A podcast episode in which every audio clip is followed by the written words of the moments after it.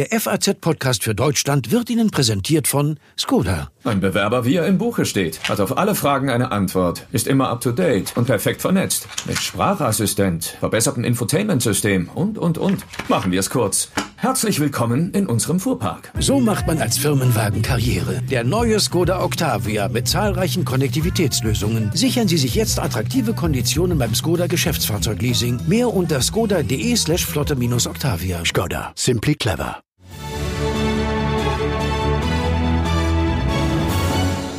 Thank you. In Russland dürfte es so schnell wohl keinen neuen Präsidenten geben. Denn mit der größten Verfassungsänderung in der Geschichte des Landes kann Wladimir Putin noch für viele weitere Jahre im Amt bleiben.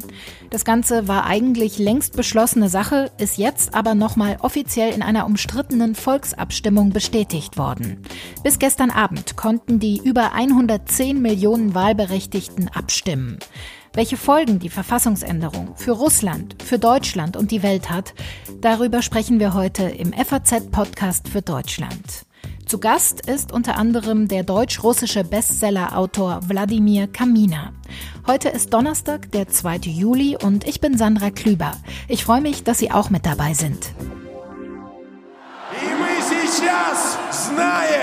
сейчас знаем, кто в эту минуту появится на сцене.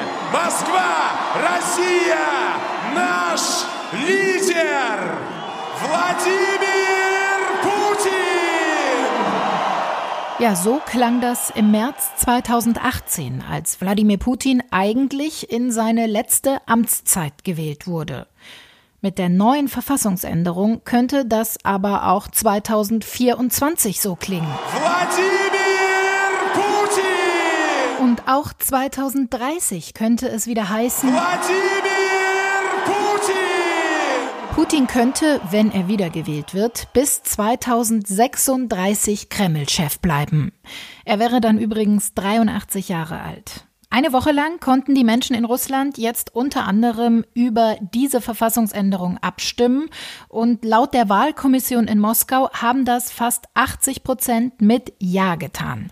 Also für ein neues Grundgesetz gestimmt. Warum es eigentlich gar keine andere Wahl gab und welche Folgen die vielen Punkte der Verfassungsänderung haben, darüber will ich jetzt mit unserem Russland-Korrespondenten Friedrich Schmidt sprechen. Hallo, Herr Schmidt. Hallo. Ja, die Verfassungsreform, die war schon vom Parlament beschlossen, vom Verfassungsgericht bestätigt und von Putin unterzeichnet, also längst in trockenen Tüchern. Warum gab es denn jetzt nochmal diese Volksabstimmung? Sollte das Ganze auch noch so einen demokratischen Anstrich bekommen? Ja, genau. Also man erhoffte sich davon, dass Putin noch einen neuen Boost für äh, Legitimität und allgemein noch mehr Jubel dann äh, erfährt. Tatsächlich ähm, hat man einen Weg gewählt für diese Verfassungsänderung, der eigentlich eine solche Volksabstimmung nicht ähm, erforderlich machen ließ. Man wollte das eben so als Akklamation und hat das dann auch entsprechend organisiert. Mhm. Wieso kann Putin denn jetzt noch zwei weitere Male zum Präsidenten gewählt werden? Was steht denn in dieser Verfassungsänderung? Ja, da steht ganz viel drin. Es gibt insgesamt 46 Punkte, Dutzende Änderungen. Der Passus, der es Putin erlaubt, dann 2024 nochmal anzutreten und dann, wenn er will, auch nochmal 2030, der ist ziemlich versteckt äh, und der steht eigentlich drin, dass äh, Präsidenten nur zwei Amtszeiten absolvieren dürfen und dann wird eben eine, sozusagen in einer kleinen Fußnote eine Ausnahme gemacht für, Sie ahnen es, den Amtsinhaber, der zur Zeit der Annahme dieser Verfassungsänderungen im Amt ist. Und das ist eben nur einer und das ist natürlich äh, Putin. War das Ganze denn von langer Hand geplant? Hat sich das schon länger abgezeichnet? Also es wird seit Jahren, also seit Jahren eigentlich, man muss sagen, seit Putins äh, jüngster Wahl 2018 im Grunde nur über ein großes äh, Thema geredet, äh, innenpolitisch, so Reformen und so, naja gut, äh, das ist jetzt alles nicht so wahnsinnig äh, durchschlagend. Die Frage ist, die entscheidende Frage ist, was passiert 2024, wenn eben nach der bisherigen Verfassung äh, Putin nicht mehr antreten darf, äh, weil ja doch alles sehr auf ihn zugeschnitten ist. Und da gab es dann verschiedene Szenarien, wie er dann doch versuchen könnte, an der Macht zu bleiben. Es mhm. gab irgendwie eher langweilige Szenarien, es gab dramatische Szenarien, nämlich eine Vereinigung mit dem Nachbarstaat Belarus und dann hätte man quasi einen neuen Präsidentenposten an der Spitze des Unionsstaats mit Belarus und so. Aber man hat dann letztlich diese Verfassungsreform ähm, vorgestellt. Putin selber hat die vorgestellt im Januar. Danach gab es wieder Diskussionen, ob er vielleicht äh, an der Spitze eines jetzt aufgewerteten Staatsrats dann weitermachen will nach 2024 und dann erst in letzter Minute im März äh, bei der letzten Lesung in der Duma im Unterhaus gab es dann so einen Bittauftritt einer früheren Kosmonautin, die hat gesagt, man müsse doch dem Putin ermöglichen, dass er 2024 wieder antreten kann, wenn mhm. er denn will und so weiter, und ganz dramatisch. Und danach hat man dann diese Änderung in die, in das Verfassungsprojekt dann aufgenommen. Die Wahlbeteiligung in den vergangenen sieben Tagen, die soll bei 65 Prozent gelegen haben. Der, der 68 sogar jetzt. Bei 68 sogar. Der Regierung ja, das ist war, steigt. Der Regierung war eine sehr hohe Wahlbeteiligung ja offenbar auch sehr wichtig, oder? Ja, natürlich, weil man eben diese Akklamation will. Man will einen neuen Vertrauensbeweis für Putin und da ist natürlich ein Teil davon eine hohe Zustimmung, aber wenn dann nur zehn Prozent der Bevölkerung mitmachen, äh, ist es natürlich nicht so toll. Deswegen äh, war man danach bestrebt, äh, eben eine hohe Prozentzahl der Bevölkerung an die Urnen zu bringen. Da gab es dann entsprechend viele Berichte darüber, wie dann Bedienstete von Staatsunternehmen wie weiß nicht, der Moskauer Metro ähm, oder auch großen Privatunternehmen ähm, ihre angestellten Mitarbeiter gehalten haben, dann auch wirklich die Stimme abzugeben und mhm. auch gegebenenfalls Rechenschaft über die Art der Stimmabgabe äh, abzulegen. Ähm, das ist dann, wird dann natürlich immer alles wütend zurückgewiesen von den, von den Verantwortlichen. Was bei dieser Volksabstimmung jetzt noch neu war, war, dass eben die Regeln doch sehr lax waren, teilweise unter Bezug auf die äh, Corona-Pandemie, so unter dem Deckmantel der äh, Pandemiebekämpfung. Mhm. Da gab es dann äh, Wahlurnen, die in, in, vor Supermärkten standen, in Kofferräumen von Autos, äh, auf kleinen Tischchen unter Bäumen und so, alles mit sehr mit windiger Beobachtung, wenn überhaupt. Und auch die Geheimhaltung der Stimmabgabe ist natürlich nicht unbedingt gewährleistet, wenn man dann auf dem Baumstumpf dann da seinen Stimmzettel ausfüllt. Das ist neu und auch die Länge der Abstimmung ist doch ähm, so lang, äh, dass es vielfältige Eingriffsmöglichkeiten da gab. Unabhängige Wahlbeobachter haben das sehr äh, scharf kritisiert. Die sprechen mhm. von einem Angriff auf die Souveränität des Volkes und fürchten auch für zukünftige Wahlen und Abstimmungen. Aber die Machthaber und ihre zentrale Wahlkommission sind dann natürlich ganz äh, euphorisch. Die Krux an der Geschichte war ja auch so ein bisschen, es gab ja nur die Wahl Ja oder Nein, Hopp oder Top für alle, Sie haben es gerade schon gesagt, 46 Punkte dieser Verfassungsänderung. Was sind denn noch wichtige, entscheidende Punkte, die in dem Reformpaket stehen, unabhängig äh, von Putins Machterhalt? Also es gibt so drei Blöcke.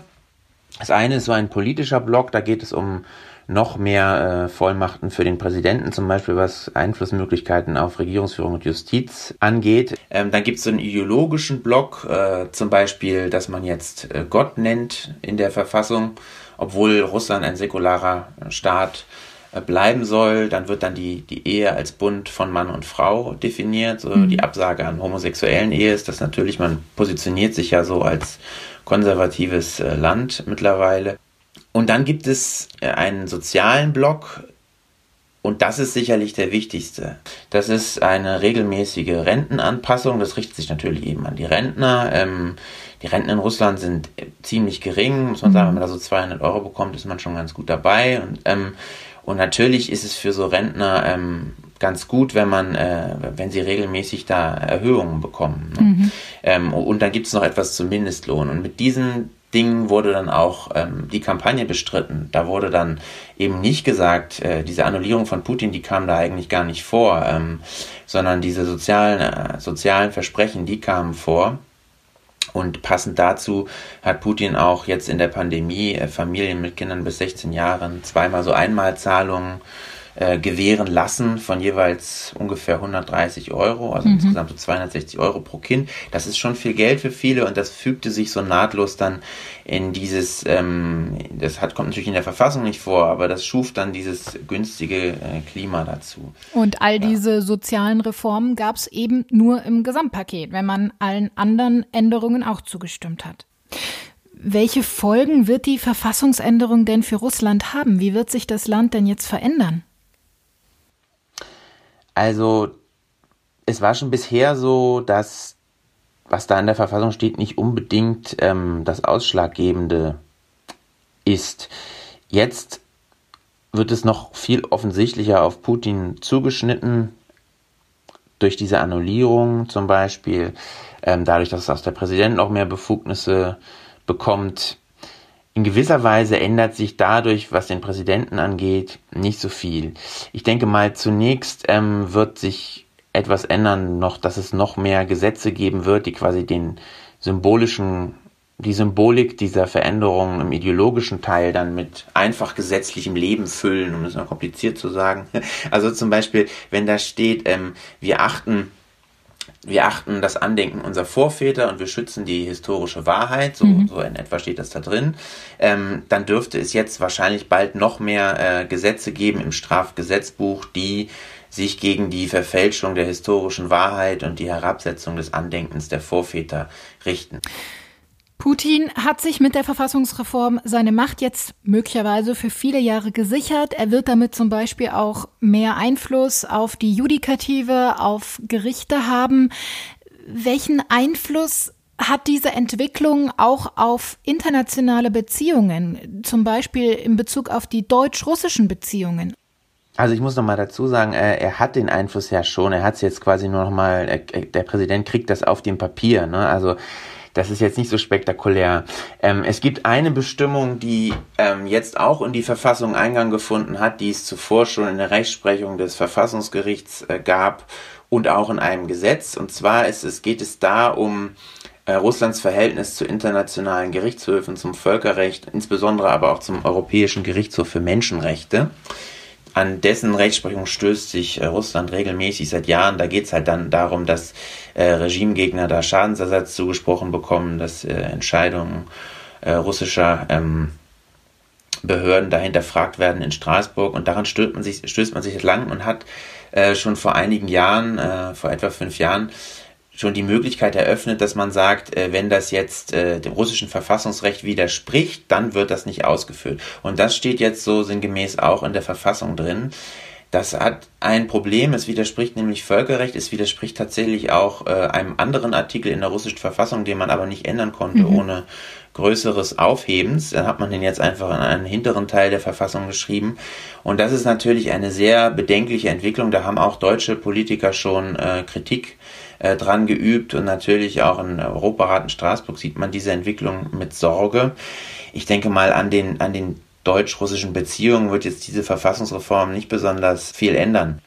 Da ging man, denke ich mal, auch äh, schon da, davon aus, dass man es noch länger mit Putin äh, zu tun haben werde, auch über das Jahr 2024 äh, hinaus. Leute, die, die Putin für einen lupenreinen Demokraten halten, sind in Deutschland mittlerweile auch äh, nicht mehr an der Regierung beteiligt, mhm. zumindest soweit ich das aus meiner Perspektive äh, beurteilen kann.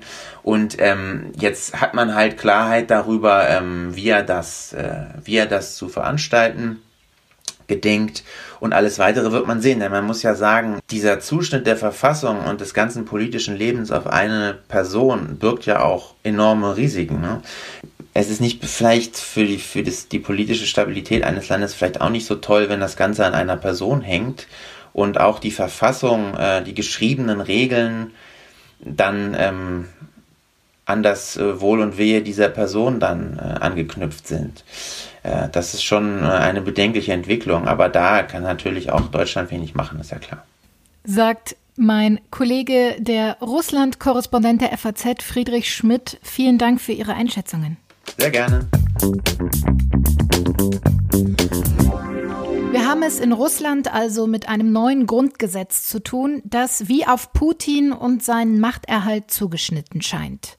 Bei mir am Telefon ist jetzt ein Mann, der sich immer wieder kritisch über Putin und seine Politik äußert. Er ist in Moskau geboren und aufgewachsen, lebt aber seit 30 Jahren schon in Deutschland. Die Rede ist vom Bestsellerautor Wladimir Kamina. Sein wohl bekanntestes Werk ist der Kurzgeschichtenband Russendisco. Und ich freue mich sehr, jetzt mit ihm sprechen zu können. Schönen guten Tag, Herr Kamina. Guten Tag, ich grüße Sie auch. Putin könnte noch 16 Jahre lang russischer Präsident bleiben. Was geht Ihnen denn bei dem Gedanken durch den Kopf? Na, es könnte, er könnte rein theoretisch auch länger als 16 Jahre. Das, das äh, sieht äh, das Grundgesetz jetzt vor. Im Grunde hat er eine, einen Sprung in die ewige Präsidentschaft ähm, geschafft. Das ist ein großer, ein großer Sieg für ihn. Es bleibt allerdings nur ein Problem, also die Sache mit dem, mit dem ewigen Leben, mhm. weil zu einer ewigen Präsidentschaft auch ein ewiges Leben gehört. Das kann aber nicht durch eine perfekt organisierte, wie auch immer, Volksabstimmung nicht gewährleistet werden. Das heißt, ich weiß, dass daran gearbeitet wird in Russland, aber da, also, da bleibt trotzdem im Nebel die Zukunft des Landes. Äh, was passiert, wenn er nicht mehr da ist. Also die Unsicherheit bleibt. Sie sprechen jetzt von Unsicherheit. Wie blicken Sie denn in die Zukunft des Landes? Optimistisch oder pessimistisch? naja, also es, es, es gibt quasi keine, keine Zukunft mehr. Also die Menschen wurden ja jetzt befreit von der Notwendigkeit, über die Zukunft äh, ihres Landes äh, äh, nachzudenken. Also diese große Last wurde ihnen abgenommen. Die müssen mhm. sich keine Sorgen machen, wer demnächst ihr Land regiert, welche politische Ziele und Prioritäten gesetzt werden. Das macht alles Putin allein, der, der ewige Präsident. Allerdings, wie gesagt, äh, wenn er nicht mehr da ist, der Parlaments, äh, der Chef vom russischen Parlament sagte ja einmal, äh, Putin ist gleich Russland, ohne Putin mhm. kein Russland. Jetzt hat sich dieses große Land, das größte der Welt, ähm, auf politisch auf die Größe eines kleinen Mannes geschrumpft. Äh, wie das funktionieren kann, also kann ich, mir, kann ich mir nicht vorstellen, dass das funktioniert. Eigentlich war das vor, der, vor dieser Abstimmung besser. Da hätte man noch in eine Hoffnung und man hat sich immer aufgeregt ähm, in Russland, wo sind denn die anderen Präsident, Präsidenten, Gegenkandidaten. Mhm. Nun, jetzt braucht man keine Gegenkandidaten mehr. Das ist alles ähm, Schnee von gestern. Das ähm, Referendum hatte ja, ich sage jetzt mal, nur einen demokratischen Charakter beschlossen, war die Verfassungsänderung ja längst vor der Abstimmung. Wie wurde dieses Referendum denn in Russland aufgefasst? Na, es, es wurde sehr demokratisch ähm, geführt. Man konnte überall ähm, zustimmen. Man, ähm, die Wahlurnen hat man gesichtet auf Kinderspielplätzen, ähm, in den Hinterhöfen von Wohnhäusern, in den Parks. Und wenn man trotzdem Angst oder keine Lust hatte, ähm, die Wohnung zu verlassen, konnte man auch zu Hause abstimmen. Ein Kopfnicken in Richtung Fernseher reichte vollkommen aus. Hauptsache nicken und äh, zustimmen, ne? Naja, es ging ja um Zustimmung. Also, also Natürlich ging es um Zustimmung, warum denn sonst? Und es gab übrigens sehr viele, sehr viele unabhängige Beobachter aus Europa, aus Deutschland, die ultrarechten Abgeordneten aus Deutschland, Italien, Serbien, glaube ich, waren auch dabei. Aus Deutschland waren das natürlich die Menschen von AfD.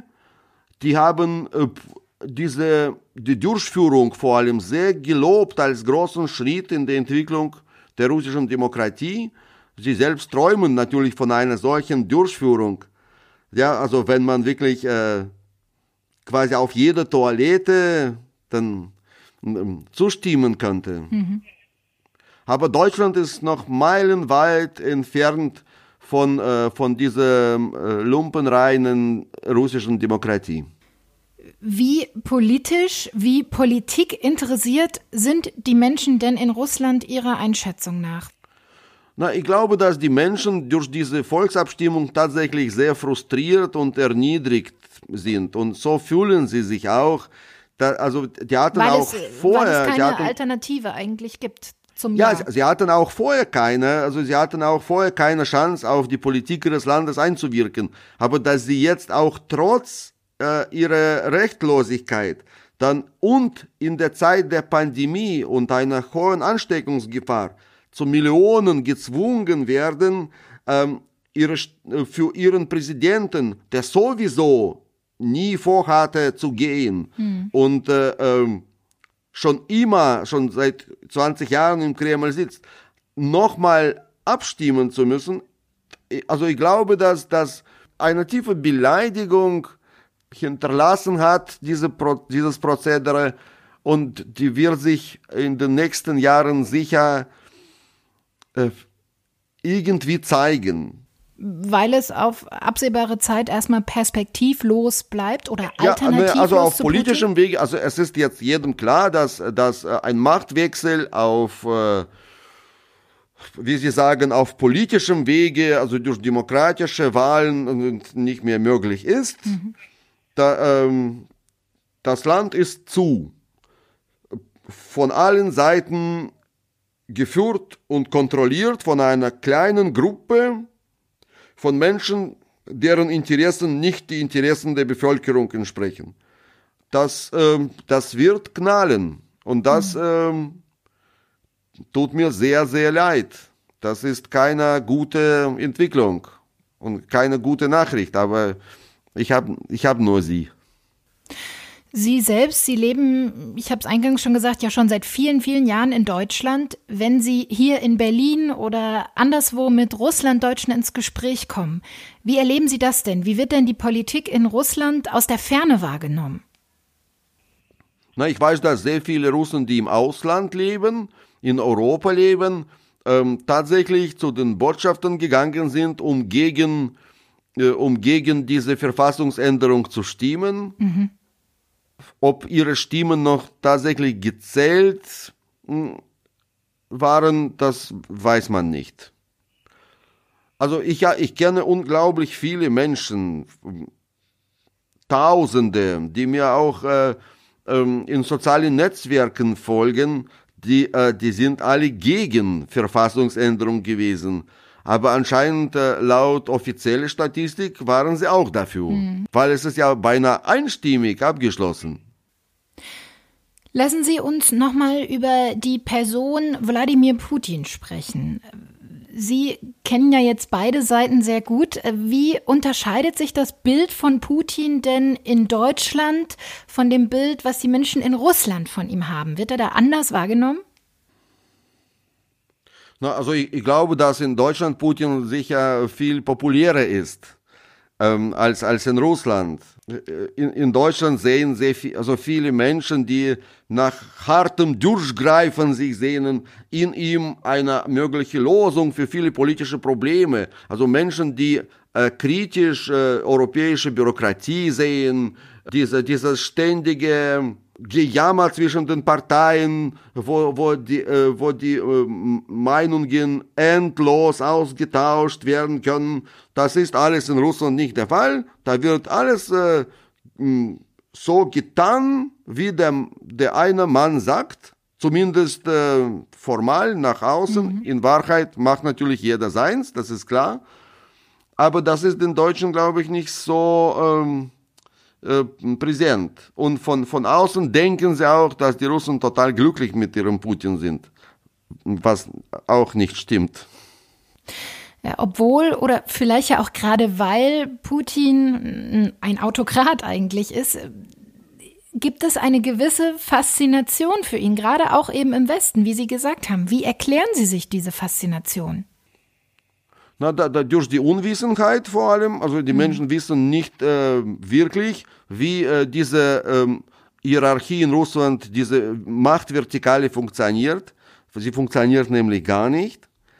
Und zum, zum anderen, äh, um, man äh, schätzt nicht, äh, was man hat. Also die, die Demokratie, ein Prozess der ständigen Erneuerung der Gesellschaft, des Staates, das ist, äh, das ist eine äh, sehr, sehr große Leistung. Das ist eigentlich die, äh, die Grundlage unserer Existenz hier. Und die Menschen sehen darin aber nur ein, also nicht alle natürlich, aber oft sehen Menschen darin nur ein, nur Ungewissheit. Ja, mhm. also wenn man äh, überhaupt nicht weiß, was in diesem Nebel der Zukunft nun war und was nur Schein ist, das, das stört die Menschen. In Russland, wo, wo das ganze gesellschaftliche, politische, soziale Leben so festgefahren ähm, ist, ähm, versteinert ist, ähm, stellen sich solche Fragen natürlich nicht. Wann waren Sie denn selbst das letzte Mal in Russland? Ich war vor, vor äh, ich war 2013 oder 14, auf jeden Fall vor der Annexion der, der Krim war ich in Russland. Und können oder wollen seitdem nicht mehr einreisen? Na, also ehrlich gesagt habe ich jetzt gerade keine Lust. Äh, mhm. Aber es wird bestimmt äh, der Tag kommen. Also ich, ich bin mir da ganz sicher, dass ich äh, noch auf den äh, Moskauer Straßen spazieren gehe. Ja, ich wünsche es Ihnen, dass es dann auch bald mal wieder möglich ja, ist. Ähm, abschließend noch die Frage an Sie, wenn Sie einen Wunsch frei hätten für Russland, welcher wäre das?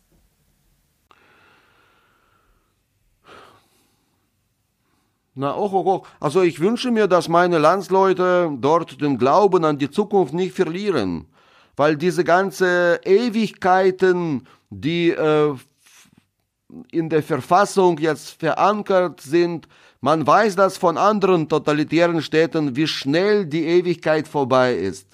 Die ist schneller vorbei, als der Diktator denkt. Vielen Dank, Herr Kaminer. Ich danke Ihnen für das Gespräch. Nicht zu danken. Das war der FAZ-Podcast für Deutschland an diesem Donnerstag, den 2. Juli. Falls Sie uns etwas zur heutigen Folge sagen möchten oder generell Lob, Kritik und Anregungen für uns haben, dann hören wir sehr gerne von Ihnen. Schreiben Sie uns also doch eine E-Mail an podcast.faz.de. Ja, und ich freue mich, wie immer, wenn Sie auch morgen wieder mit dabei sind, denn dann sieht die Welt vielleicht schon wieder anders aus.